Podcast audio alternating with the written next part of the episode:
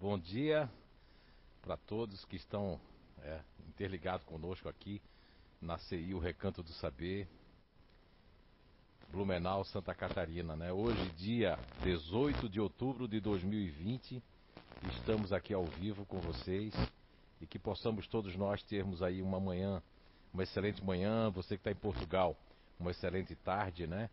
E que Papai do Céu nos abençoe, nos ilumine e que de alguma forma nesse Pergunta ao Zé nós possamos ser úteis, né? É, lembrando de que o que nós não soubermos ou não tivermos condições de responder, vamos pesquisar e depois, a, posteriormente, trazer alguma resposta para não, né, para que a gente possa ajudar de alguma forma. Então, temos aqui hoje, né, o Eduardo que está lá, né, lá na técnica, lá na TI, conduzindo todas essas imagens que vocês estão vendo. Temos aqui no apoio também a Pamela, já chegou aqui desde 5 horas da manhã para se preparar aí o nosso café. E temos aqui a Rosimar, né? Choque. Temos a Eunice Cipriani, a dona Sandra aqui que está no apoio, na vibração. Né? Ela manda boas vibrações para todos nós ali. E, enfim, que Papai do Céu nos abençoe. Então vamos lá para as perguntas e que tenham todos ali um bom dia. Vamos primeiro saudar aí as pessoas que estão entrando, né? Para dar tempo que outras pessoas se conectem conosco. Bom dia, pessoal. É, vão mandando as perguntinhas de vocês, né? E que a gente vai fazer na medida do possível. Perguntas relacionadas ao espiritismo, de preferência nessa primeira parte, né? A gente deixa perguntas para grupos de inteligência à tarde, na parte do projeto Identidade Eterna, que aí a gente fica justo para responder para todo mundo. E eu já tenho umas perguntinhas aqui que já foram enviadas. Então, já antes de saudar o pessoal, já vou fazer essas perguntas aí, que aí dá tempo de saudar todo mundo, tá? A primeira pergunta é assim, da Teresa de Castro, de São José dos Campos, de São Paulo. Ela diz assim: ela agradece pelo conhecimento e por brindar por tantos esclarecimentos.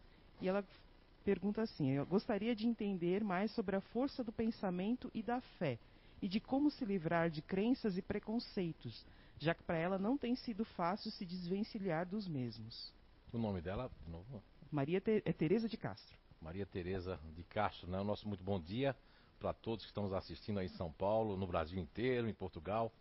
Olha então, Maria, é, não é uma coisa muito fácil, né? A questão da fé. É, no Evangelho segundo o Espiritismo, nós temos um capítulo que é a fé humana, a fé divina, né? Fé humana e divina. E existe a questão da fé, é, ela está ligada realmente aos nossos pensamentos também. E, não é, por incrível que pareça, está é, tá ligado também às nossas crenças sejam crenças cristalizadas, muitas pessoas eh, elas adquirem né, eh, essas crenças através da cultura, da criação e mesmo, eu vou falar agora de um assunto que quando chega lá no, no, no nível profissional nós não podemos falar, que é exatamente são crenças atávicas que vêm de outras vidas. Então, nós podemos ter algumas tendências, né, que nós trazemos no espírito, e essas tendências podem ser um grande impedidor né, de, de nós é, é, buscarmos o homem novo. Mas Papai do Céu é maravilhoso, né? Você vê que eles nos traz com uma nova personalidade, nos traz com novos caminhos, né? novas famílias, novos amigos, para fortalecer toda essa, essa questão. Agora, quanto ao pensamento, eu agora recordo de uma, uma historinha que eu já contei aqui, verídica, né? aliás, uma pesquisa. Eu só não estou lembrando se foi em Stanford, na Universidade de Stanford ou de Harvard, que foi uma pesquisa que foi feita com cientista para saber até que ponto o pensamento influencia uma coisa sugerida ou algo que, que nos falem ou algo que nós credibilizamos pode nos influenciar. E essa pesquisa pegou 13 jovens 13 jovens, né, misturados, né, sexo masculino e feminino. E dentro desses 13 jovens existiam dois que realmente eram alérgicos. E a pesquisa era que eles iam fazer com ortigas, urtigas. E essas plantas, essas urtigas, né, bastante bravas, daquelas que realmente é, quem é alérgico só o toque já, né, só de pensar já ficaria. E aí, desses 13 jovens, só dois realmente eram alérgicos, né? Veja bem, eles passaram a ortiga em todo mundo. Disseram, agora nós vamos passar a ortiga na sua mão direita. Passou. E pasmem. É, todo mundo ficou empolado, ficaram vermelho, porque as pessoas acreditaram, veja bem. acreditaram que que tinha alergia, que estava sendo passado, né, que tinha alergia. Tá? Todos, eles, todos eles ficaram, né? Menos dois, aliás, desculpe, menos dois não ficaram. E depois eles passaram assim, agora nós vamos passar né, uma planta que não faz nada. Uma planta inofensiva. Nós vamos passar. E acreditem, os dois que são alérgicos à ortiga ficaram totalmente vermelhos. Porque, na verdade, na primeira vez eles não passaram ortiga, passaram uma planta qualquer. Na segunda vez eles passaram realmente, de fato, a ortiga. Então, só quem ficou empolado, ficou vermelho, ficou com a pele irritada e ficou bastante feio, foi os dois rapazes, né, que eram de fato alérgicos à ortiga. O que, que isso quer dizer? Isso quer dizer que os outros jovens na primeira planta ficaram com a sensação, foi tão forte, quer dizer que várias pesquisas nos demonstram, Maria, que o nosso pensamento ele tem uma força incrível. E nós podemos estar presos, são verdadeiras prisões. Aquelas questões do ressentimento, da credibilidade ao preconceito. Onde é que surge o preconceito? O preconceito, na verdade, na acepção do termo da palavra, vamos entender como, como é uma ideia, uma ideia preconcebida, ou seja, já um julgamento, um pré-julgamento. Quando a pessoa tem um preconceito, ela tem um pré-julgamento, ela para se libertar é muito difícil, porque é uma questão cultural, uma questão também de geração e espiritual. Quantos espíritos fazem 100, 150 anos que não reencarnaram, não é? E estão aí ainda assim de boca aberta com a, com a modernidade, com as coisas que estão acontecendo, e eles ficam atordoados com isso, né? E isso fere eles. Agora ainda existe um outro preconceito, que agora eu estou sabendo, né, que no Brasil aí a lei agora está bem rígida aí, né, contra o racismo e também a questão de gênero. Veja bem, uma, uma pessoa que, é, é, que não concebe, que não, não é evangélico, né? Porque não pode confundir. Existem protestantes aí de uma mente aberta, de um respeito. Eles não, não concordam com aquilo, mas eles respeitam. Mas existe aquela força, como em todos os dogmas. Nós vamos ter no Espiritismo pessoas, que não é no Espiritismo, no movimento espíritas, pessoas muito demais místicas, mas vamos ter pessoas também muito severas, com Kardec, né? Vamos ter aqueles que seguem Jesus Cristo e seguem Kardec. Então vamos ter isso em todo lugar. No, na igreja protestante nós vamos ter o preconceito, que é aquele preconceito ferrenho de querer colocar é, num Estado laico, que é o Estado brasileiro, certas determinações, certas coisas para nós seguirmos, né? Então isso vai acontecer. Mas o pensamento e a questão da fé está tudo interligado. Porque se a pessoa tem uma determinada. Eh, eu vou dar um exemplo que eu já dei há muitos anos aqui na CEIU por exemplo, as pessoas que, que são protestantes, né? Vamos colocar assim os evangélicos, né? Ali, eles têm uma fé tão grande, essas seitas, até seitas mesmo, que pegam o dinheiro do povo, não interessa. Os que estão pegando o dinheiro deles lá, estão fazendo isso, vão ser punidos de alguma forma.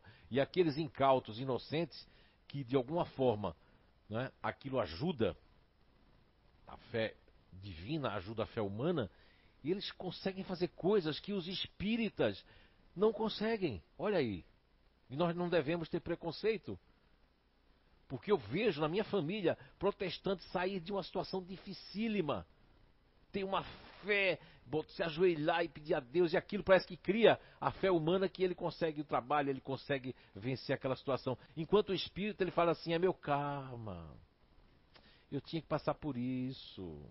Eu tenho que sofrer mesmo. Olha só a diferença. Quer dizer, ah, então o conhecimento espírita não é bom? Não. Nada disso. O esclarecimento espírita é maravilhoso, é uma ciência fantástica, é o único conhecimento no mundo que explica por que nós estamos aqui e para onde vamos. Não é fantástico? Então, assim, Maria, a fé está ligado tudo junto.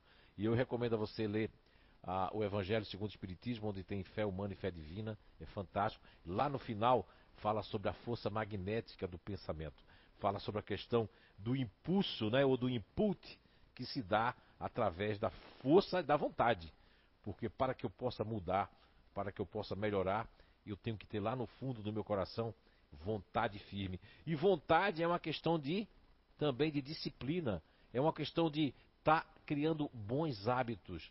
O que é que combate um vício? Combate um preconceito, combate uma crença. Novos hábitos, bons hábitos e perseverança e se conectar, seja com uma casa espírita, através de palestra nessa pandemia, mas se conectar. Quantas pessoas se desconectaram seus espíritos e de alguma forma os espíritos que são perturbados encontram portas abertas, porque a pessoa ainda não tem a vontade firme, como diz a questão 911, que Kardec é, questiona e a espiritualidade responde a ele. Muitas vezes a vontade está apenas nos lábios, ok?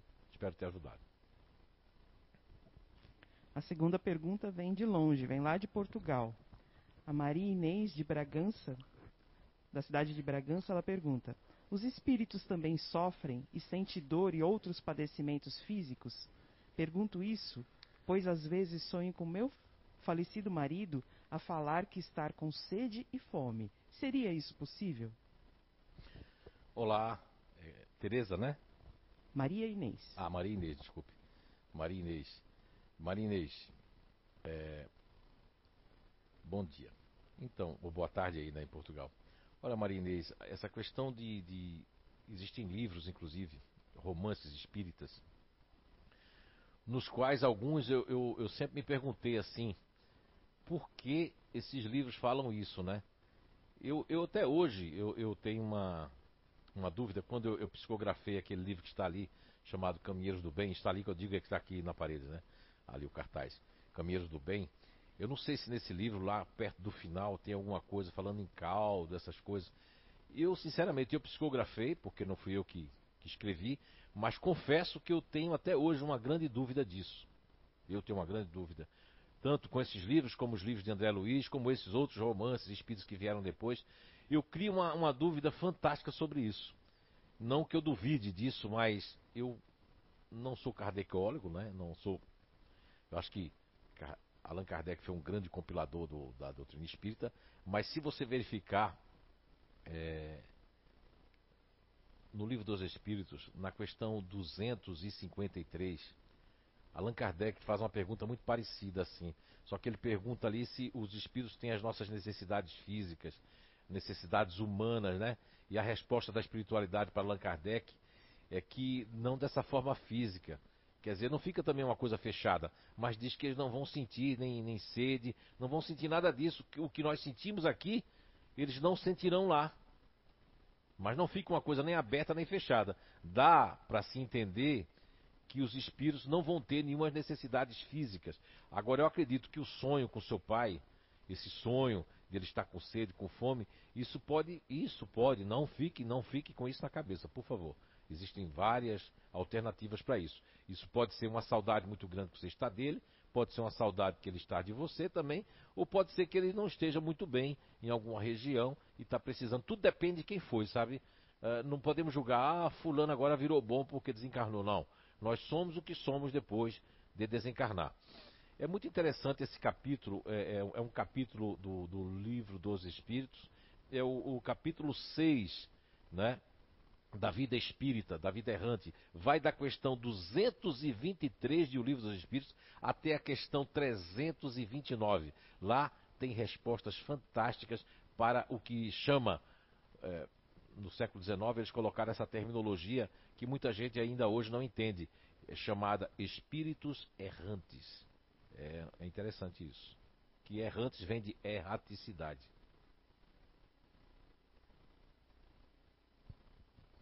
Bom dia a todos. Agora vamos uh, fazer algumas perguntas do YouTube, né? Primeiro nós temos uma da Elis Mequelin ali que ela tinha nos mandado. E tem bastante pessoas conectadas também. Eunice, Antônio Denis. Bom dia, povo querido de Santa Isabel do Oeste, de Paraná. Ah. Pamela Cristina, Daniela Silva, a Elis Mequelin. Daniela Silva faz uma pergunta que eu vou fazer depois dessa pergunta dela. A Joyce, né?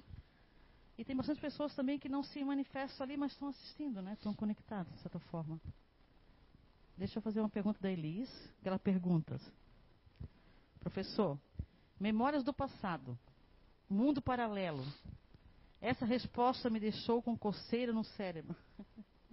Acho deve ter falado das fendas do saber, né? Da, da, numa outra. Não sei se foi identidade ou uma palestra tua. Olá, Elis Miquelin é, ela é de Jundiaí, né? São Paulo. É, Jundiaí. E aí, um abraço aí para todo mundo de Jundiaí, de São Paulo, do Brasil inteiro. Então, Elis, essa questão de, de das fendas, né? é, são aberturas, é o seguinte: a questão de, de, seja de regressão de memória, seja de lembrança de vidas passadas, ou mesmo, não é? Tá chegando mais gente aqui na CEIU. Bom dia. E aí, o que que acontece? Quando eu, eu, eu percebo que existem fendas, tem até um livro que a espiritualidade começou, eu não sei quando vai terminar também, porque depende muito do, do médium, né? E como eu não sou médium, só nas horas vagas, então também vai demorar. Mas eu acho que o título desse livro, se eu não me engano, se chama Fendas do Saber. É, o doutor Hernando Guimarães Andrade, então aproveito para dar um, um, um, um, alô aqui, um bom dia para a doutora Suzuko Hashizumi, né? Lá em São Paulo. Doutora Suzuko, um beijo no seu coração. Doutor Hernando Guimarães Andrade, que foi também esposa da doutora Suzuko Hashizumi em São Paulo, ele certa feita aqui nas psicografias de 2013 ou 2012, ele nos, nos, é, é, nos colocou ali uma psicografia chamada do plasma eletromagnético. Eu creio pela física quântica, pelo que nós já estudamos da física quântica, né? E nós estudamos também da questão da densidade energética da Terra, onde implica alguns fenômenos, né? Ligado ao, ao própria, à própria espiritualidade que está em torno da Terra, eu percebo que o Dr. Ian Stevenson, com o Dr. Hernando Guimarães Andrade, com outros grandes cientistas como Remenda, Nath Banerjee e tantos outros, chegaram à conclusão de que um tempo mínimo, não só um tempo mínimo na, como já falei aqui diversas vezes, um tempo mínimo na espiritualidade, na intermissão, e a pessoa venha a reencarnar muito rápido, não é? Porque também dentro desse capítulo que eu citei na pergunta anterior, que é o capítulo 6 da vida espírita, que vai da questão 223 a 329, lá também tem uma das perguntas que Allan Kardec fala e que ele, e, e ele, ele faz essa uma dessas perguntas também a respeito é, é, de lembranças, né? Se o espírito lembra de tudo. E também aqui, quando nós estamos aqui, nós podemos ter mundos paralelos também, esse, outros mundos dentro dessas perguntas, agora eu não, me lembro qual é essa pergunta que tem entre a 223 e a 329, que fala também que Allan Kardec pergunta, se eu não me engano, é, na 227 ele pergunta sobre instrução, como o espírito se instrui, até a resposta para Kardec é que a gente se instrui aqui, que os espíritos se instruem também com os homens e se instruem em outros lugares. Mas tem uma pergunta ali que fala exatamente que o espírito não pode ir para outro mundo se ele não tiver um grau elevado. Ele só pode ir para mundos que estão de acordo com a Terra. Olha só. Quer dizer que existem os mundos paralelos e nós podemos ter vivido em mundos e quando é mais fácil as pessoas que estão aqui eles ter sensações dos mundos sem ser o da Terra do que o propriamente da Terra. Porque quando a gente fala da Terra, a gente está falando de uma reencarnação passada aqui. Olha, Elis, e todos que estão nos escutando agora, nos assistindo, as pessoas, eu, eu, é uma crítica construtiva ao, movimento espírita, né? aos espíritas, ele se atém muito na reencarnação na Terra. São diversas perguntas no livro dos Espíritos, diversas. Não é só a, a 172, a 178 que vai falar das transmigrações dos mundos, das nossas vivências em outros mundos, mas são muitas perguntas que nos indicam que o nosso passado pode não estar aqui na Terra, mesmo estando reencarnado aqui agora. Nosso passado pode estar em mundos paralelos. Agora, existe uma, uma linhagem da física quântica que foi se separando e fazendo filmes fantásticos aí da ficção que fala dos mundos paralelos. Há quem diga que nós podemos ter outros eus nossos subdivididos em outros mundos. Isso pode ser uma coisa que seja verdade e pode ser que seja uma ilusão também das pessoas que estão, porque a física quântica vai ter aquela parte dela que, que afastaram as pessoas que acharam que era místico, né, com o amigo Goswami, Goswami e entre outros, né, como o Deepak, Chopra é, e tantos outros que, que são pensadores e, e que têm uma, uma, uma, uma, uma, uma como é que diz, uma visão metafísica mais apurada e não são muito aceitos pela física mecânica, por, a, por aqueles que são ainda físicos newtonianos, que tem a questão do, do pegar, do sentir. Mesmo assim, não dá para a gente pegar um átomo e sentir, porque nós estamos envolvidos, envoltos em elétrons, em átomos, né? E estamos constantemente, né, fazendo com que essas ondas, né, que saem de nós, que vêm dos outros, estamos em, no, no oceano energético, nós estamos mergulhados todos nós. E não descarto essa questão do mundo paralelo. Agora, a fenda de nós termos insights, déjà vus,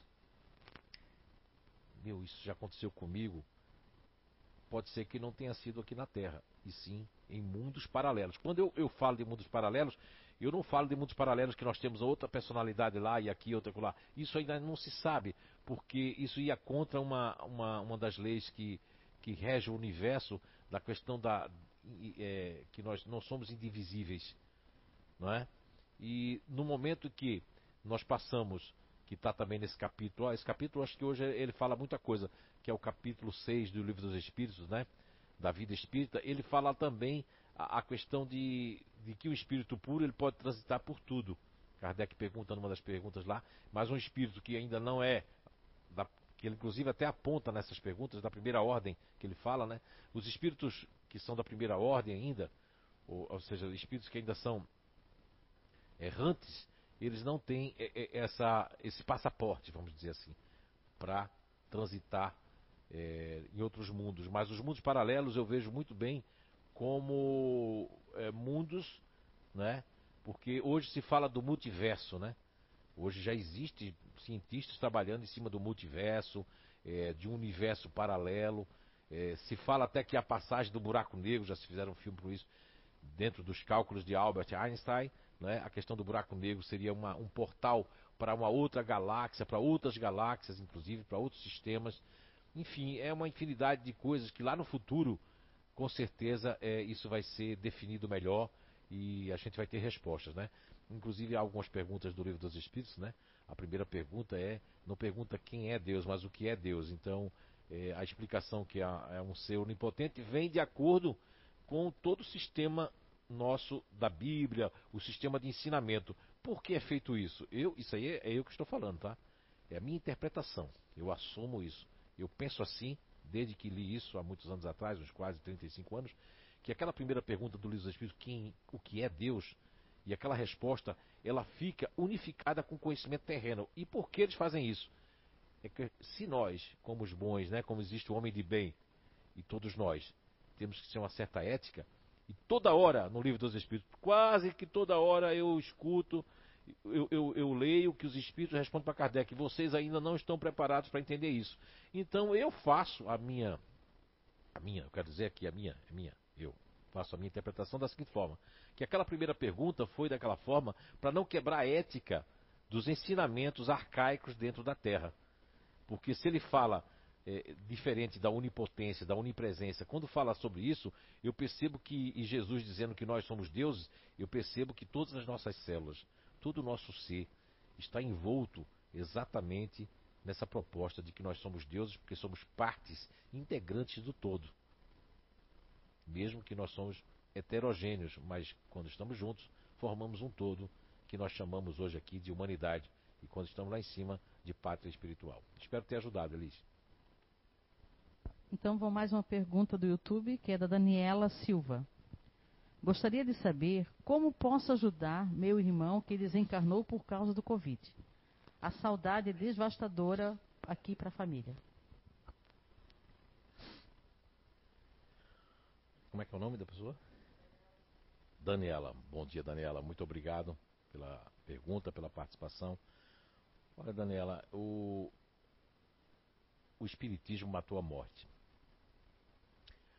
Para nós espíritas, né, adébitos desse conhecimento fantástico, e que não é uma religião, mas é um código filosófico maravilhoso que traz os conhecimentos da vida extraterrena, então depende muito da visão é, to, todo o apego emocional que nós temos uns aos outros faz parte do nosso crescimento como família, como espírito.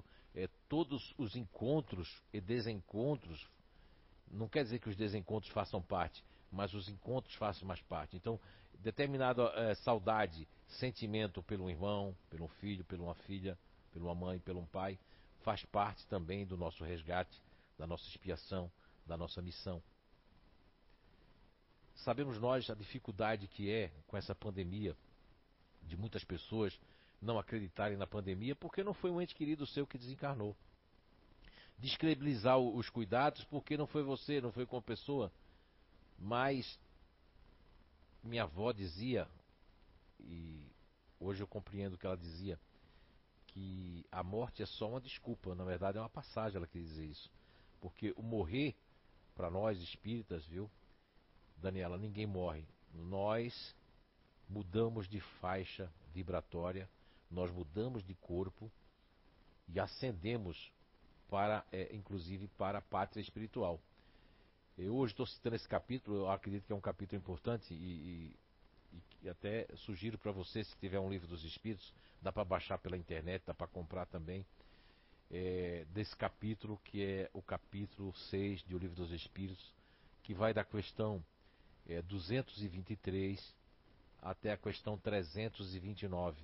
E numa dessas perguntas é interessante que Allan Kardec pergunta sobre a questão da pessoa ir lá para o túmulo rezar e a pessoa rezar em casa.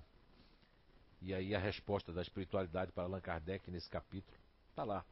Uma dessas perguntas faz tempo que eu li o capítulo.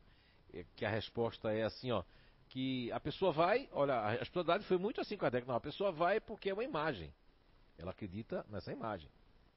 E ela, ela rezando e a finalização dessa resposta é: não importa se a pessoa vai rezar lá ou ela reza no seu quarto. O que importa é a, é, é a, a intenção, né?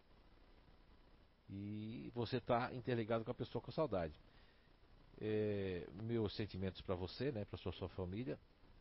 E o que é que vai ajudar? O que é que a gente deve sentir? Nós devemos sentir saudade, sim. Isso ninguém pode deixar de sentir. Agora, é bem verdade que também não podemos julgar, viu, Daniela, aqueles da família que já passam a viver a sua vida. Porque, na verdade, é isso que o seu irmão vai querer quando chega no mundo espiritual. É isso que as pessoas vão querer quando estão na parte espiritual. Que nós continuemos a nossa vida da melhor forma. Porque quando acontece um desencarne numa família, e muitas vezes as pessoas vão para o cemitério, já escutei muito isso. Até eu no passado sentia isso também. Meu Deus, então olha aí, isso aí podia ter sido eu, eu posso também ir amanhã. E aí, é, só quando leva esse choque é que a pessoa acorda e diz: O que é que eu estou fazendo da minha vida? Infelizmente, muitos, né, muitos de nós, vamos colocar né, também no meio, muitos de nós só aprendemos quando a dor aperta. Porque quando está tudo muito bem, as pessoas esquecem e querem achar que a Terra é um parque de diversões. E a Terra não é um parque de diversões. Embora nós temos também que nos divertir, porque faz parte, não é, de toda a vida terrena, que é buscar, como disse Jesus, né, buscar e achareis. Se eu buscar a evolução, o melhoramento, o aprendizado, eu vou achar. Se eu buscar a diversão o tempo todo e os vícios, eu também vou achar. Então, Daniela, que você possa, com o conhecimento espírita, ele é muito importante. Por quê? Porque ele, ele liberta ele liberta as pessoas de ficar com aquela saudade, com aquela culpabilidade, eh, querendo arrumar um motivo porque foi, não se cuidou, não importa. Eu conheço pessoas aí que eu vi nas reportagens, né, diversas, inclusive daqui de Santa Catarina também, não sei de onde ela é também, né, mas que, que mostra que pessoas em vários países, aqui no Brasil, com 97, 98 anos, até uma pessoa de 101 anos, não é? passaram por respirador, problema mais sério e não desencarnaram. E pessoas aí com 18, 19, 20, 25 anos vieram a desencarnar, pessoas com 40, com 50. Isso é muito assim, dentro do, do, dos planos que acontecem e do, de como acontecem as coisas. Porque assim, ó, eu acredito muito também, Daniela, no acaso, desculpa. Não é uma questão de advogado do diabo, não, porque está lá no livro dos Espíritos. E eu tenho como, como médio, né, nas horas vagas, como espírito que traz alguma coisinha aqui de conhecimento, eu tenho sensações dentro de mim que me dizem que muitos, porque são 8 bilhões de habitantes, pelas contas lá de André Luiz em 1940 e pouco, pela psicografia de, André, de Chico Xavier, dá para colocar que são três vezes mais. 3 vezes 8, 24. Então são 24 bilhões de espíritos querendo ou precisando em torno da Terra reencarnar. Então as pessoas se apegam muito, Daniela, com do dia a dia, com coisinhas, com futrica, com, com coisinhas, e isso exatamente né? Eu agora estou querendo ajudar não só você, mas a todos que estão nos escutando. Isso é tão importante, porque quando nós perdemos um ente querido, é que a gente se toca da importância da vida. Tenha saudade, mas uma saudade boa. E se puder ler esse capítulo do Livro dos Espíritos, que vai da questão 223 a 329, é muito interessante. Há perguntas ali que respondem muita coisa sobre a vida espiritual e de como nós devemos proceder de acordo é, com a vontade de Papai do Céu. Muita paz para você. Agora uma pergunta do Facebook, né? Vocês que estão interagindo com a gente ali no Facebook, muito obrigado, né, pelo likezinho que vocês dão ali, é sempre importante para o canal, para o nosso canal, para todos os nossos canais, não só vocês assistirem, mas curtirem também é bem importante. Então, assim, a próxima pergunta é da Tatiane Teixeira, ela é daqui de Blumenau. Ela diz assim: Bom dia a todos. Como um médium que faz a psicografia intuitiva pode receber a mensagem de forma clara, sem interferência do próprio pensamento ou de outros espíritos? Bom dia, Tatiana. Eu tenho a impressão de que essa pergunta já foi feita, mas eu vou, eu vou novamente me fazer, né? Talvez tudo depende do dia, né? A gente não responde a mesma coisa sempre. Tem dias que nós estamos mais inspirados, tem dias que nós estamos melhores, outros dias nós estamos tão, tão bem, né? É, essa questão da psicografia, eu, o que eu conheço do livro dos médios, o maior tratado é, de paranormalidade que existe atualmente no mundo, né? É, eu vou também já recomendar, antes que esqueça de falar, Tatiana Teixeira, é, dois livros muito excepcionais. Um deles foi escrito, que foi o primeiro, é, por um por um estudioso, pesquisador, inclusive, é, filósofo, inclusive, também, russo, e que ele escreveu esse livro para para combater um filósofo alemão chamado Hartmann. E esse Hartmann havia é, meio que escrito vários artigos desclassificando o espiritismo, desclassificando a mediunidade, perseguindo, a, inclusive, de alguma forma. E aí eu estou falando do russo Alex, Alexander Akazakov. Alexander Akazakov, quando escreveu esse livro sobre o animismo, que é uma palavra que não está descrita por Allan Kardec mas sim de uma outra forma no livro dos médiuns, Allan Kardec fala sobre a questão do não de animismo, mas do próprio espírito está entrando em ação através seja da psicografia, seja da psicofonia. Isso é muito interessante que é, é, a questão dos procedimentos. E tem um capítulo lá, que é o capítulo 23 do Livro dos Médios, que vai falando das classificações da mediunidade. Logo dentro desse capítulo, mais adiante, você vai perceber que vem falando sobre a psicografia. E também fala sobre outros, é, é, outras mediunidades. Agora, o que é interessante saber é que a maioria dos médiuns no mundo, e desde a época de Kardec, por isso que ele fez essa classificação, existem os médios que são é, é, intuitivos. Eu, quando fazia parte do Lar Espírita Chico Xavier, em Jaboatão dos Guararapes, Pernambuco, eu fui convidado a fazer parte do, depois do estudo mediúnico de mais de, de dois anos, na época era assim, né? Nós fomos convidados, né? De 64 sobrou, foi 14 ou foi 12? Eu estava entre esses 12 e 14. E era uma peneira, né? Porque tinha aplicava-se antimelindre e tudo, porque o médio ele tem que ter disciplina e se ele for melindroso ou melindrosa, o médium ele vai chamar para perto de si espíritos enganadores, espíritos que vão se passar. Porque a questão de ser intuitivo ou não intuitivo, ou semi-mecânico ou mecânico, não é? No, no, ou até mecânico, né? Como essa coisinha que fala aqui, o Zé, na hora vaga, não importa. Se a pessoa se melinda, porque o médium mecânico ele pode se melindrar também, se ele tiver orgulho, né? Porque o melindre é filho do orgulho que é primo da imagem. Né? Então, e também é sobrinho da vaidade, que está tudo ligado ali no orgulho. E aí o médium, Tatiane, quando ele é uma pessoa que tem que ele não lutou, não combateu o orgulho ou o melim e tudo mais, ele vai se, como dizem em Portugal, ele vai se afetar, ele vai se afetar muito quando a pessoa. Eu mesmo tive um curso que eu agradeço muito a Papai do Céu, até me emociono, né? Porque o seu Rudival Coim, Dona Vera Coim e Divaldo Pereira Franco foram os meus mestres em termos de antimilindre. Para você ter uma ideia, Tatiane, aqui, eu já devo ter dito isso alguma vez aqui. Ela fazia o seguinte, Dona Vera Coim, papai, um beijo no seu coração, Dona Vera. Eu agradeço muito porque ela às vezes chamava a gente, aí eu, a pessoa se levantava, quando estava vindo, não, não, não, você não, sente. Isso é maravilhoso. Tem pessoas que se fizer isso aqui, a pessoa vai esculhambar na rede Hoje, porque naquela época não existia rede social. A pessoa se mortificava com ela, não voltava mais. Porque a pessoa não estava preparada. Diversas sociedades filosóficas e religiosas no mundo, principalmente os monges no Tibete, eles passam por algo parecido, que é para é, se desidentificar da persona humana. Ah, não, mas eles são santos. Não, não, não são santos. Eles procuraram esse caminho. Agora, o médium intuitivo, chegando lá na sua pergunta, como é que ele vai saber se a mensagem é clara ou não? Vai depender do filtro, porque o médium, ele é um filtro. A palavra médium vem de medianeiro, vem de mediar. Eu sou um intermédio. Agora, se eu sou uma pessoa, Tatiana, que a pessoa que se perturba, que, que fica, é, é, é que fica ligado demais é, numa coisa, e aquilo, aquilo vai ficar na minha mente. Veja, o pensamento é tão forte que ele vai ficar na minha mente. E eu posso reproduzir minhas angústias através da psicografia. É um treinamento.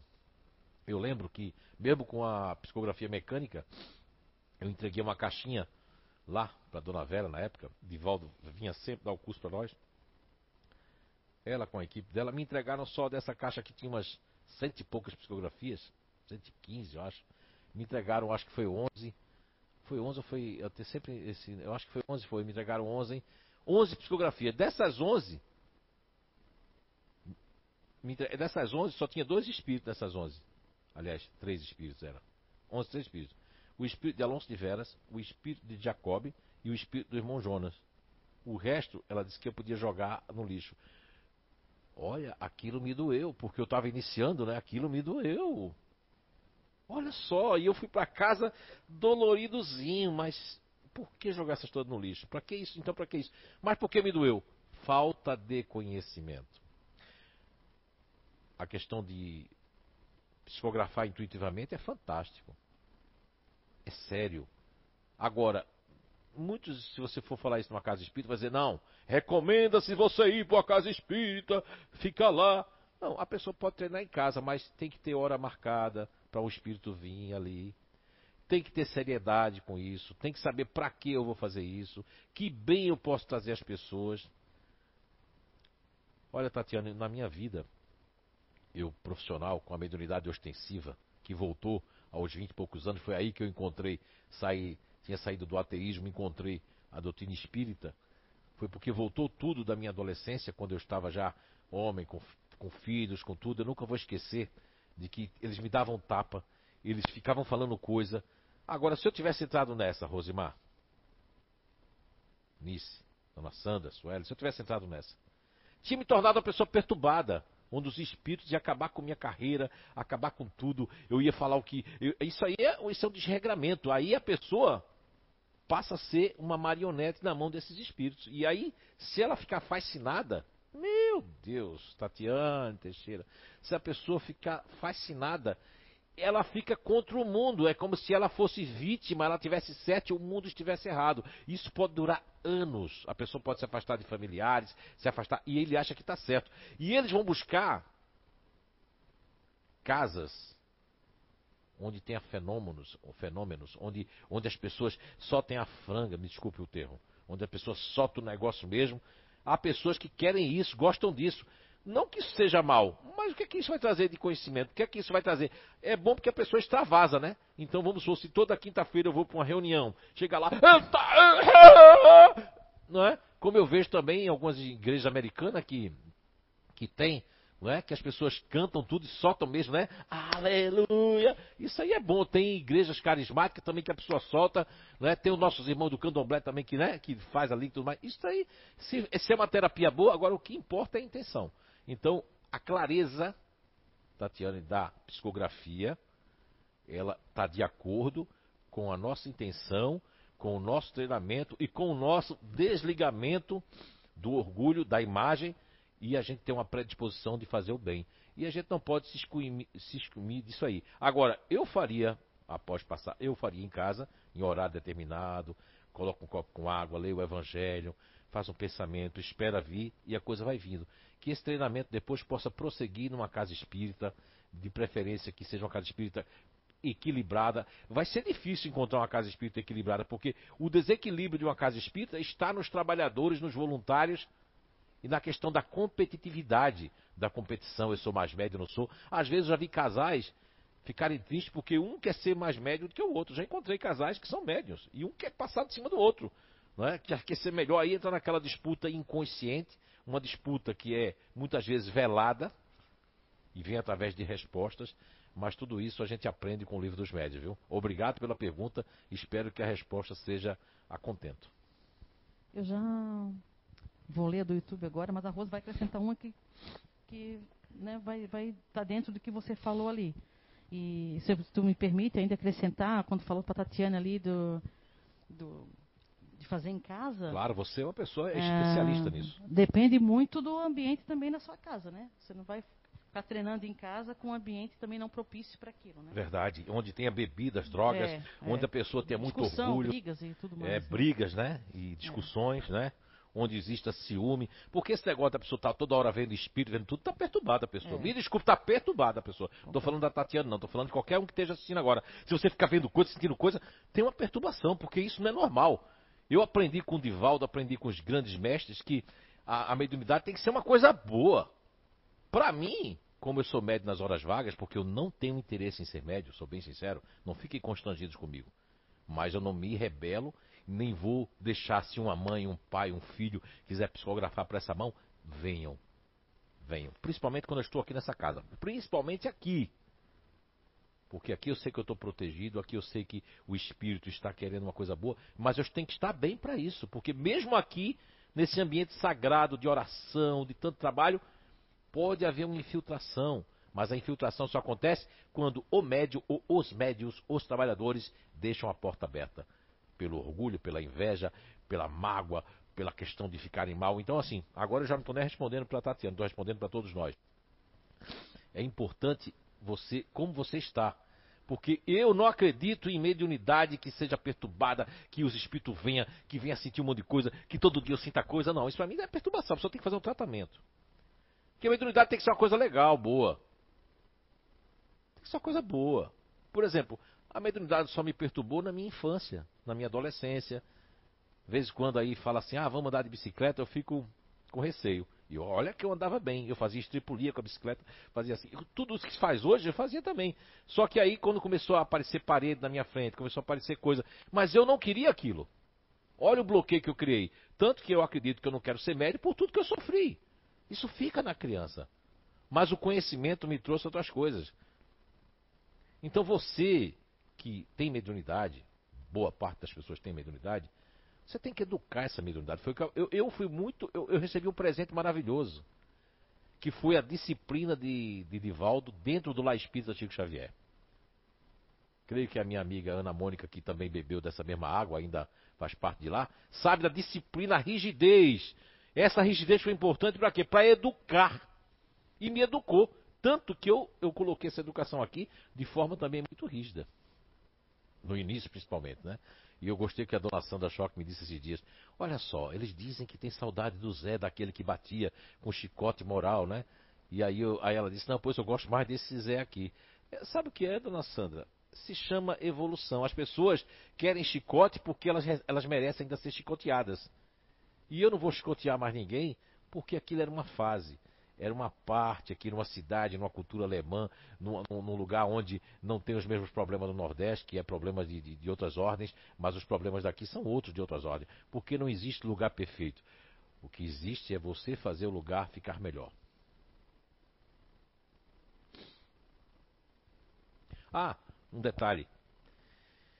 Quando a pessoa tem mediunidade e fica vendo o espírito toda hora, sentindo o espírito toda hora, ela está perturbando o lado dela, ela está abrindo espaço. Eu sempre combati, porque ah, vocês acreditam que eu não via sombras? Que eu não sentia o, o, uma coisa assim vindo me arrepiando todo? Quem já conviveu comigo, seja primeiro relacionamento, segundo, né? Já viram aqui, já sentiram dizer, olha, estou mexendo na minha cabeça agora. E meu cabelo, ó, eu mostrava para as pessoas, meu cabelo arrepiava todo. Como se não tinha frio, calor danado, desgraçado. Mas sabe o que eu fazia? Eu não fazia assim, ó. Uh, sentindo, eu vi. Eu não fazia nada disso, sabe o que eu fazia? Isso é disciplina que eu aprendi, ó.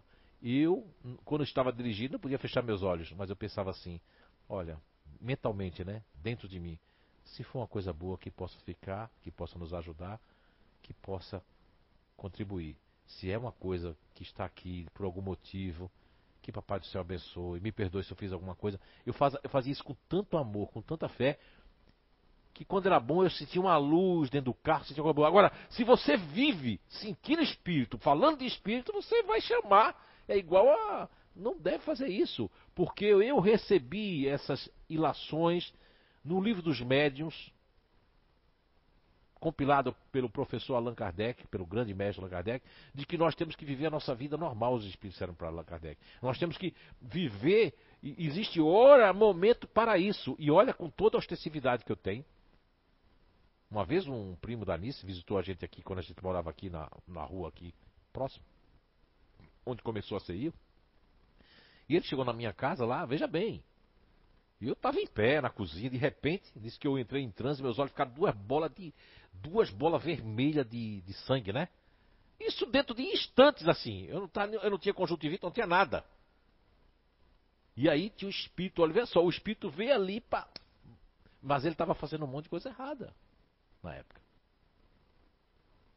Mas isso acontece assim, ó, de uma maneira que tem um motivo para acontecer. Quando o médium se disciplina, que ele se educa, ele vai viver uma vida melhor com a família. Agora, quando ele não se educa, não tem disciplina, vai viver a vida toda e vai desencarnar perturbado eh, com coisa, porque você tem que ter disciplina. A vida é humana.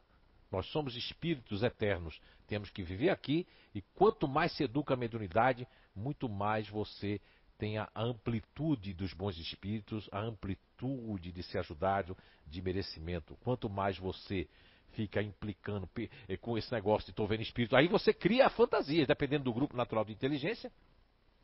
Você cria. Detalhe, inclusive, a gente pode falar sobre isso.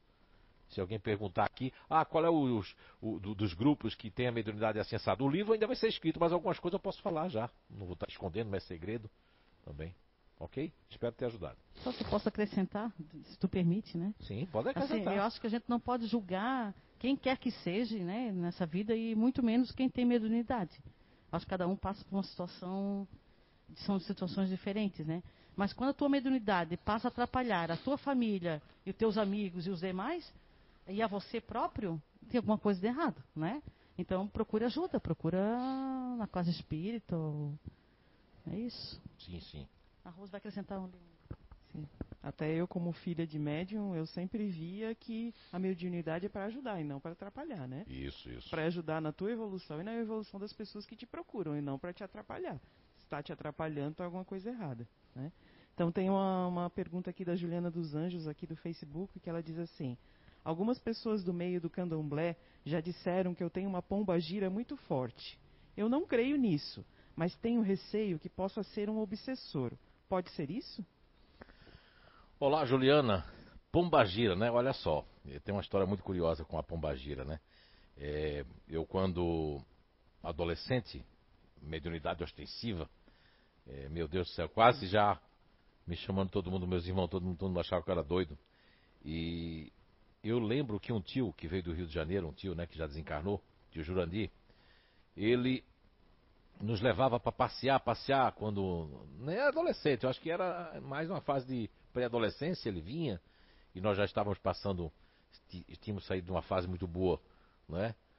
De, de classe média alta para uma, uma, uma, classe bem pobre na época. Eu lembro que nós visitamos um, um terreiro de Umbanda, não é nem de Candomblé, de Umbanda mesmo. De uma mulher que era apaixonada por ele na adolescência. Isso meu tio já tinha 60 anos quando eu estou contando isso. 50 e pouco, 60. E o nome dela era até Cidinha. E ela tinha todo um, um, um terreiro lá, as mãezinhas, os filhos de santo. E meu tio é muito comelão. Né? Imagine que ele era um comelão otimista, cheio de gula. E, ela, e lá nós temos uns pratos que é feito para o candomblé, para o terreiro de Umbanda, que é para fazer. E dentro desses pratos é um prato delicioso, que eu tenho só de falar me dá saliva na boca, que se chama munguzá. É feito com leite de coco, com grão de milho, é delicioso, um caldo branco não é? adocicado. Olha só. Meu tio, ele fazia o seguinte, como sabia que a mulher era apaixonada dele, ele, ele já ia mexendo nas panelas e ela dizendo assim, esse é do santo, esse é do santo, e a pomba gira, aí, ela, aí meu tio disse assim, tu ainda tem aquela pomba gira dentro de, de, de, de ti? E aí eu lembro que eu escutei, muito curioso, né? Eu sempre fui muito de gravar as coisas, né? Embora a minha memória não tá tão boa assim, mas eu gravava muito as coisas como às vezes gravo as perguntas do livro dos Espíritos, nessa memória que eu não posso dizer que é uma memória boa hoje em dia, mas é, eu lembro, eu agora me recordo bem, bem, bem, olha que coisa, né? Agora essa recordação veio. Eu lembro que ela comentou assim para ele assim, ó, a pombagira continua comigo. E disse assim, esse é o fogo que eu tenho que você não, não, não apagou. Eu me lembro até dessas frases que foi dita, né? Aí, depois de anos, eu estou contando essa história para começar qual foi o meu primeiro encontro com a pombagira, né? Que, que eu tive. Agora, depois de um tempo estudando, eu, quando estava no, no, no Gerluz, que foi o único centro que eu trabalhei pouco tempo, é, depois do Lá Espírito Chico Xavier, que eu havia me mudado, é, em Prazeres, Jaboatão dos Guararapes, eu lembro que lá chegou no atendimento e me pediram para fazer um atendimento, e a pessoa disse assim: Olha, eu vim aqui porque eu quero tirar a pombagira de dentro de mim. Eu digo: Como é que a pombagira está dentro de você? Aí ela me explicou, eu não tinha muito conhecimento, como hoje ainda tenho muito pouco conhecimento sobre o tema, né? E eu lembro que que, pelo que falou da Pombagira, seria um espírito feminino de uma força muito grande. O pouco que eu entendi foi isso. Mas eu percebo o seguinte: uma pergunta que eu fiz para ela, né? E eu vou fazer para você, Juliana. E vou fazer para todo mundo agora, que eu sou muito da lógica. Eu respeito nossos irmãos do Candomblé, nossos irmãos da Umbanda, né? São todos os nossos irmãos, com seus credos, né?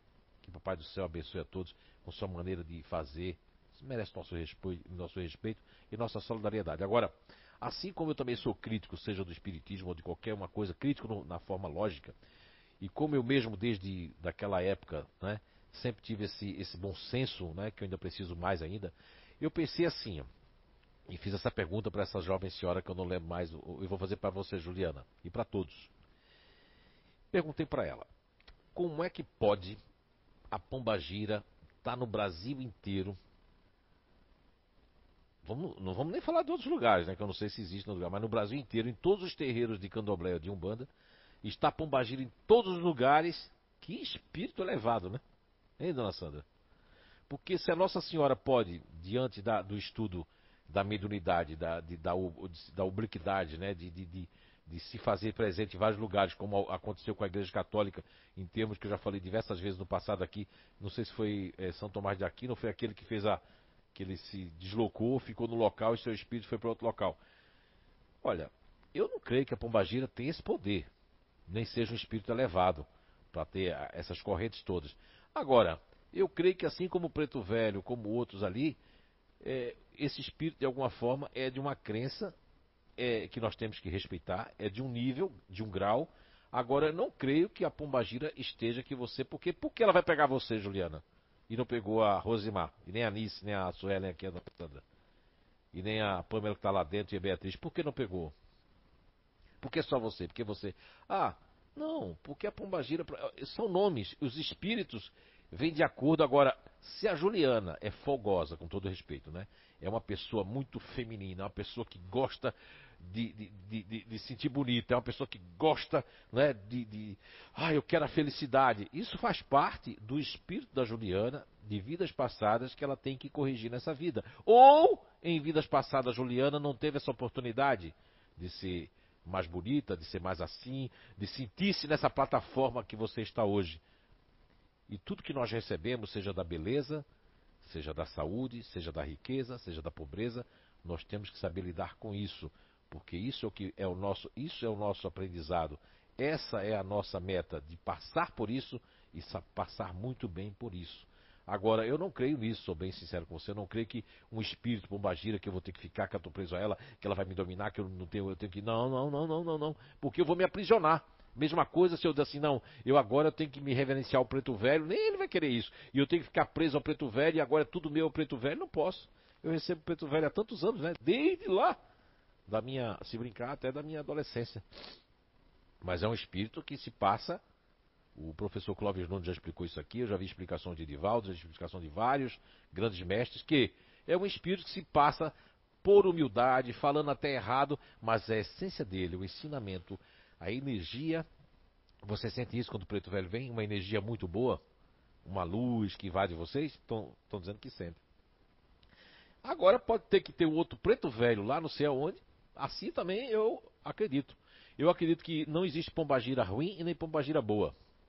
O que existe é um espírito que se afiniza com a gente E que quando a gente vai para o candomblé ou para a Umbanda, por conta das crendices ainda, da falta de uma lógica ainda, que são processos, porque eles são muito bem-vindos. Os espíritos que estão nesse processo, de alguma forma, são muito ajudados ali. Assim como os elementares, como os índios. Eu, durante muito tempo, sempre tive muito convívio com índios, viu, Juliana?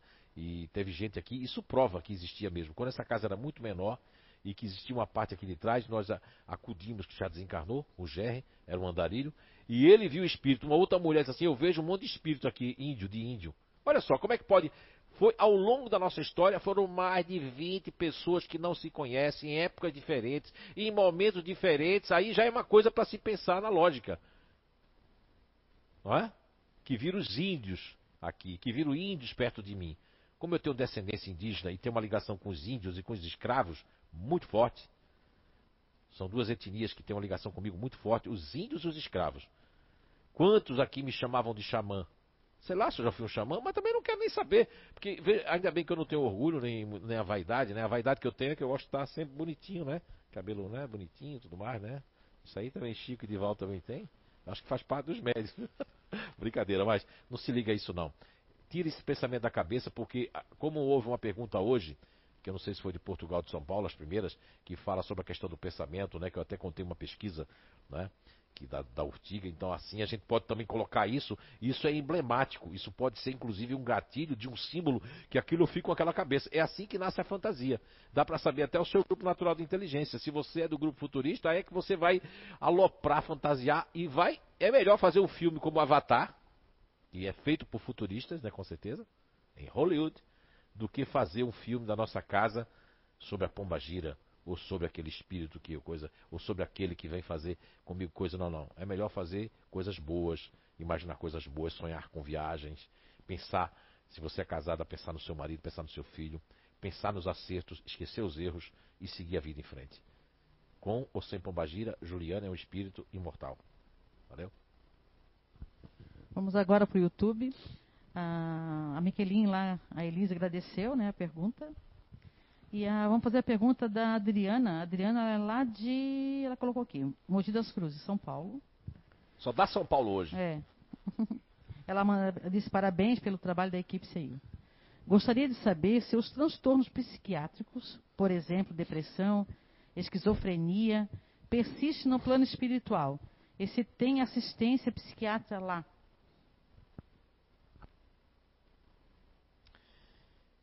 Como é que é o nome da pessoa? Ah, é, desculpa o nome, é que eu estou pensando na pergunta. Adriana, ainda hoje aqui de manhã eu falei sobre esse capítulo, o capítulo 6 de O Livro dos Espíritos, que se intitula Vida Espírita. Quando fala vida espírita, é vida espiritual. Aí tem um subtítulo lá, que, se eu não estou enganado, é Espíritos Errantes. Então, numa das perguntas, deixa eu ver se eu me lembro se é a 263, Eu sei que está lá nesse capítulo. Tem uma pergunta que também eu falei hoje, que é a 253 aqui, que é a questão dos, é, das necessidades, né? Veja bem, eu sei que existe muitos romances de espíritos falando sobre isso, mas quando você fala de depressão, fala das partes psiquiátricas, porque assim, o, quando um espírito vem num corpo que já encontra o corpo para que ele passe por isso, deteriorado, quando eu falo deteriorado, nós estamos falando é um corpo que não é um instrumento perfeito, como nos traz as lições da questão 367 e a questão 369 de O Livro dos Espíritos, onde nos mostra, quando Allan Kardec pergunta a espiritualidade, na questão do, do, do organismo inter, interferir no espírito. E só interfere na forma de que o espírito, segundo a espiritualidade, não pode se manifestar da forma como ele poderia estar totalmente aberto a se manifestar. Seguindo que, que a, as questões de 400, né? Eu acredito que é a 403, que fala sobre o sono e os sonhos, que ali nessa pergunta Allan Kardec recebe a resposta de que o, o espírito é como se fosse preso numa gaiola e que quando ele sai do mundo espiritual ele está se sente liberto. E nós pensarmos de que as doenças, como depressão, doenças psiquiátricas, né?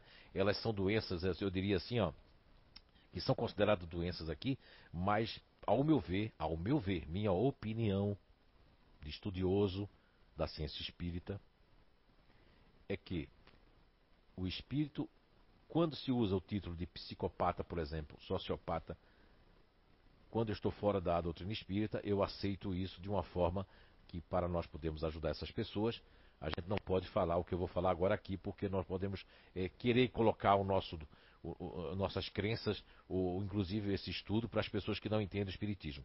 Mas para você que faz essa pergunta, o que é que eu vou dizer? Não só para Mogi das Cruzes, mas para todos nós que estão escutando, é que quando uma pessoa é psicopata ou ela tem uma depressão, está tudo ligado ao espírito e às vidas passadas e o que ela já conquistou e o que ela tem que conquistar. Agora, se eu chego no mundo espiritual, pelo que eu vejo nas obras de André Luiz, que tem um atendimento lá, que existe pessoas para nos ajudar, para nos socorrer, eu creio que os terapeutas siderais, os terapeutas que tudo isso que nós vivemos aqui na Terra é uma imitação do plano espiritual. Agora, eu também recorro à questão 145 de O Livro dos Espíritos, que fala, Allan Kardec pergunta por que as pessoas que estudam, é, é, vamos supor, porque essa psicologia, é, esse estudo psicológico, essa questão da, da, do comportamento humano, mais ou menos é assim, não é dessa forma, a questão 145, e a lá diz que mesmo que esses tenham errado ou que errem, com esses erros há um grande aprendizado nesse, nesse termo. Olha, isso é no século XIX. E se nós observarmos hoje, com todo o respeito à, à, psicologia, que eu respeito muito mais do que a psiquiatria, sou bem sincero, respeito muito mais a psicologia, porque, embora existam psicólogos que querem passar drogas, o que existe, eu vou dizer para você, deu um branco no nome dela de novo, é. Quem? Adriana.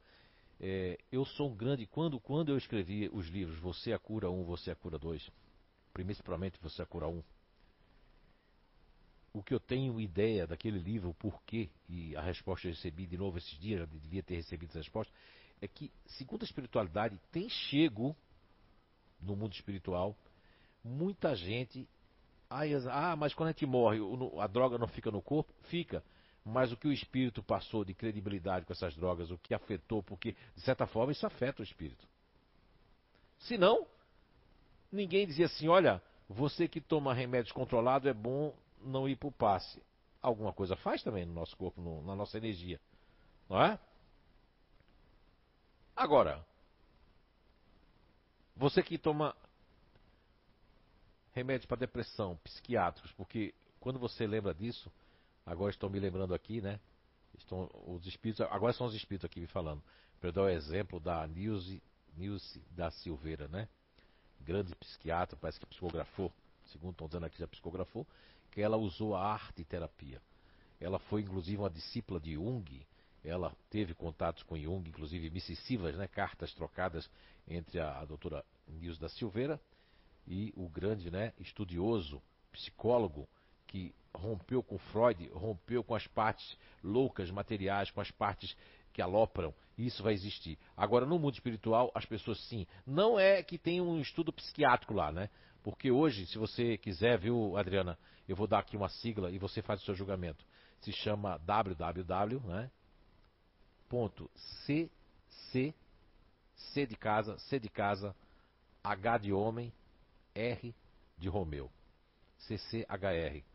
Se quiser botar barra Brasil, vai vir em português de Portugal, que lá fala, inclusive, infelizmente, sobre o que se tornou a psiquiatria no mundo. Existem psiquiatras do bem, psiquiatras maravilhosos, que inclusive são contra o que os outros psiquiatras estão fazendo. Eu, quando ouço pessoas do meio espírita dizer que o eletrochoque ainda é necessário, que a gente tem que respeitar, eu fico triste. Porque o eletrochoque não é bom para ninguém. Pimenta nos olhos outros é refresco. Ah, mas tem coisa que tem que ser com choque. Não, não, não, não. Isso tinha que ser abolido. A doutora Nilce da Silveira lutou contra isso. Ela colocou dentro do seu trabalho a arte terapia. Colocou aquelas pessoas tidas como louco, como esquizofrênico, como pessoas realmente a escória da, da, da humanidade, para produzir artisticamente, para que suas mentes, quando aqui na Terra conturbadas pelos seus erros passados, as prisões psicológicas de não poder interagir de forma, não é?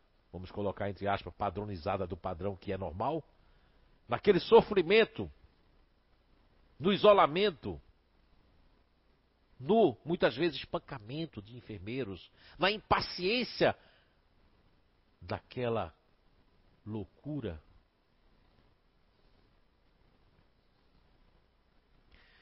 Eu tenho um livro, tanto em inglês e em português, que está na minha bibliotecazinha em casa, que se chama é, A Loucura, né? Em Busca da Loucura. É do grande psiquiatra, que inclusive eu me inspiro muito nele, Thomas Sachs. Ele foi um dos primeiros psiquiatras a combater. Ele tem um videozinho que ele fala sobre a escravidão, que colocaram, outros psiquiatras colocaram no mundo, principalmente nos Estados Unidos, que a escravidão seria uma doença, que a pessoa ela se sente escravo. Olha só que coisa. Então, não é a questão do, da psiquiatria, mas a questão das pessoas, dos homens que se tornam psiquiatras. Então, no mundo espiritual não existe psiquiatria. Existem terapeutas do amor. Existe a compreensão daqueles que sabem mais para aqueles que sabem menos. Mas com certeza, Adriana, todas as pessoas que desencarnam em situações difíceis mentais ou de perturbações que eram de acordo com o seu arcabouço psicológico aqui na Terra são deveramente ajudados e, conforme o seu esforço, pela passagem que, que teve, com certeza eles recuperam a sua sanidade mental no mundo espiritual. Agora uma pergunta da Mônica Panucci, também de São Paulo. Só da São Paulo. A Rosimar tá contente, a dona Sandra, que são paulistas, Sim. né, meu? Sim. Minha mãe é paulista, eu sou paulistana. Qual é a diferença? Ela é do interior. E eu sou da capital. Olha só, quer humilhar a mãe, ó. É. O interior é melhor hoje em dia. Não. Ela é de uma cidade muito bonita, ia sempre é. passar as férias lá. Então, a Mônica Panucci de São Paulo, ela pergunta assim, na mesma linha da psiquiatria ali, né? A doença de Alzheimer também envolve uma condição espiritual? É a Mônica, né? Mônica Panucci, então. Eu agora, se eu, não, se eu não estou enganado, Mônica Panucci deve ser desde a época da psicografia de Alamar Regis de Carvalho.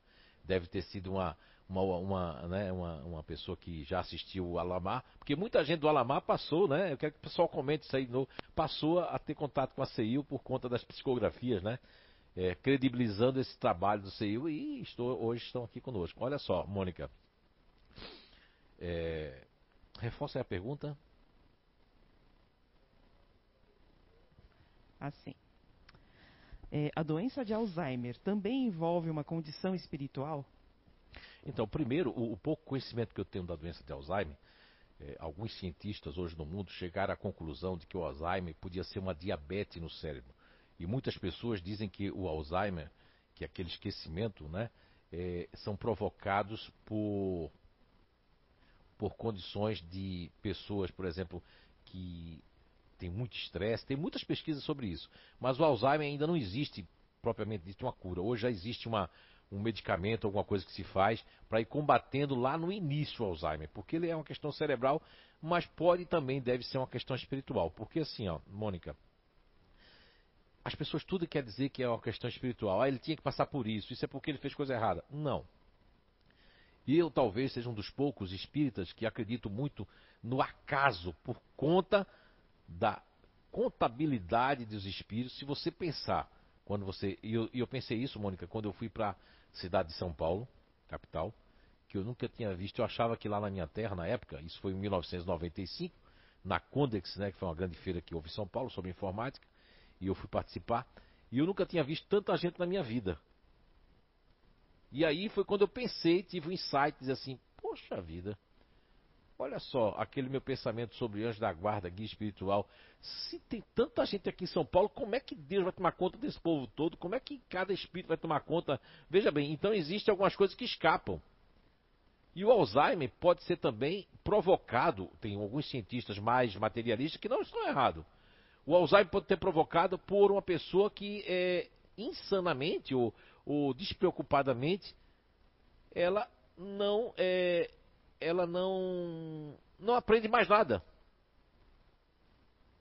Há uma pesquisa, se eu não me engano, é no Japão, que provou que as pessoas que fazem aquele sodoku, faz aquele, aquelas palavrinhas cruzadas, né? tantas pessoas que começam a fazer isso já nos 60, 50, elas não têm Alzheimer, porque o Alzheimer pode ser provocado por uma degenerescência cerebral também, por algum alimento que nos prejudique, porque assim, ó, isso, isso a pessoa devia, eu gosto muito de linkar conhecimentos, né? Vamos lá assim, vamos dar um exemplo. Uma pessoa que, que, que arranca a sua amígdala cerebral por, por conta de um tumor, isso inclusive é um facto né, verídico que, que caiu na internet hoje em dia para pesquisar, estou falando da amígdala cerebral. E dentro desse caso, essa moça, essa jovem senhora, ela perdeu as emoções, ela perdeu o medo, podia botar uma aranha, uma cobra peçonhenta, e ela era muito medrosa. Agora veja bem, se tirando uma amígdala cerebral por causa de um tumor, nós vamos perder isso. Por quê? Porque o espírito, aí é que está a questão 367, 369 do livro dos espíritos, o espírito ele precisa do mecanismo perfeito para também, de alguma forma, manifestar-se através de tudo isso que nós temos que o corpo humano é fantástico, né? Nervos, ó, a nossa pele sente a sensibilidade do calor, do frio, são como se fosse termômetro para tudo. Agora, imagine você, Mônica, se retirando a nossa amígdala cerebral, nós perdemos esses contatos. Então, é fato que se eu tiver alguma coisa, por exemplo, uma pessoa que aqui eu descobri aqui no sul do país, sabe? Eu não sabia que existia isso. Aqui existe uma doença chamada bicho do porco na cabeça, que a pessoa fica com. Como é que é? O, o nomezinho aí. Eles falam assim: ah, fulano está com bicho do porco na cabeça. É como se fosse uma, uma, uma um vírus, né? mas é uma bactéria do porco que fica na cabeça da pessoa, né? no cérebro. Eu nunca tinha ouvido falar disso, eu vi aqui no sul. Mas porque comeu algum alimento que estava assim. E aí infectou. Então o Alzheimer não existe uma resposta ainda pronta. A ciência está estudando muito as causas do Alzheimer, né? Então, Alzheimer, eh, no mundo espiritual, a pessoa não vai ter Alzheimer, mas tem pessoas lá que são perturbadas, que não lembram das coisas ainda, que ainda precisam reencarnar. Tanto que nesse capítulo, acho que vai ficar só nesse capítulo hoje, né? Todo mundo vai ser obrigado a ler, que é o capítulo 6 do Livro dos Espíritos, né? Que vai da questão 223 até 329, onde também, uma das perguntas lá, alguém pergunta se o espírito reencarna automaticamente. Eu acho que é 263, se eu não me engano. E a resposta é que, não, que, que se reencarna já ligeiramente do mundo espiritual. Não. Né? Eu acho que é 200 e, e, Acho que é essa, 232, 233. Talvez seja dessas daí que eu estou confundindo. Mas a pergunta de Kardec é se a gente. Em casos assim, eu, é uma opinião minha. Estudo. Lógica. Quando são casos que a pessoa chega dessa forma, eu acredito que a única forma que tem é reencarnar automaticamente a pessoa. Imagine vocês quantos de nós desencarnamos já em vidas passadas sem ter completado pelo menos aquela programaçãozinha que seria de 77, 80 anos, né? Agora, como a gente tem que mais previsão de, de vida, né? É, a nossa expectativa de vida aumenta cada vez mais, mas muitos aí ainda continuam sendo suicidas involuntários, né? E numa dessas aí, o Alzheimer pode ter sido provocado por inúmeros, inúmeros motivos que a ciência vai chegar lá com certeza ainda, mas eu, eu diria que no mundo espiritual a pessoa não chega com Alzheimer. É o que ela chega lá no despertar. O Alzheimer está no corpo físico, Mônica. Quando, inclusive está lá nesse capítulo também, que é o capítulo 6. Quando eu chego no mundo espiritual, meu Alzheimer tem que acabar. E dependendo do meu merecimento que eu passei por aquilo, ó, porque o Alzheimer também pode ser uma grande, um grande instrumento também para a pessoa também, né? É, eu não tenho Alzheimer, viu? Mas já tive algumas, algumas quebras aí, né? De, de certas memórias e que isso é, é, uma, é um estudo, né? É, como dizia a Anice aí, é, ela falava ontem, que isso é um material de estudo, né? Para um cientista estudar, porque existem Alzheimer, que é dentro de uma é, de um cansaço, dizem que também pode ser um cansaço cerebral, né? E quando a pessoa desencarna, acabou o Alzheimer. O Alzheimer não acompanha ninguém no mundo espiritual. Eu não creio, opinião minha. Estudo meu, não creio. Ali é uma parte que também serve de alguma forma, porque se aconteceu, é tudo aproveitado. Aconteceu, a pessoa vai passar por aquilo, dolorido para a família. Eu já acompanhei pessoas, vizinhos mesmo nossos, que além do Alzheimer ainda teve aquela esclerose múltipla, né? Que junto Imagine você, a família, não conhecer filho, nem esposa, nem ninguém, ali em cima. Nós acompanhamos uma vizinha, inclusive, era triste de ver, né? Porque a pessoa, além de não ter os movimentos, não lembrava de ninguém. Quem é essa? Quem é essa mãe? Aqui, mãe, ô mãe, essa aqui. Ô pai, quem é esse? Quem é esse? A pessoa tem um AVC, já não lembra, né? Veja bem, como tudo está na parte do cérebro. Esse mecanismo fantástico, né? Que em conjunto com o nosso corpo faz com que a gente possa viver aqui na Terra e saber viver, né? Mônica, muito obrigado pela pergunta. Espero ter ajudado. É, e a Mônica, ela comenta que ela conheceu a CEIU através do canal do Alamar em, em 2012 mesmo. Olha só, memória para trás eu tenho, lá para trás. então a gente vai encerrar essa primeira parte agora com as perguntas, né? As que ficaram vão ficar guardadinhas, como a gente sempre faz. Agradecendo vocês aí por terem acompanhado e por terem mandado as perguntas. E a gente vai para a segunda parte em cinco minutinhos, né? Só para a gente arrumar aqui a nossa o nosso. É, e às vezes são tão rápidos que menos de cinco minutinhos. Dá tempo de você ir ao toalete, de você tomar mais um cafezinho, de você começar.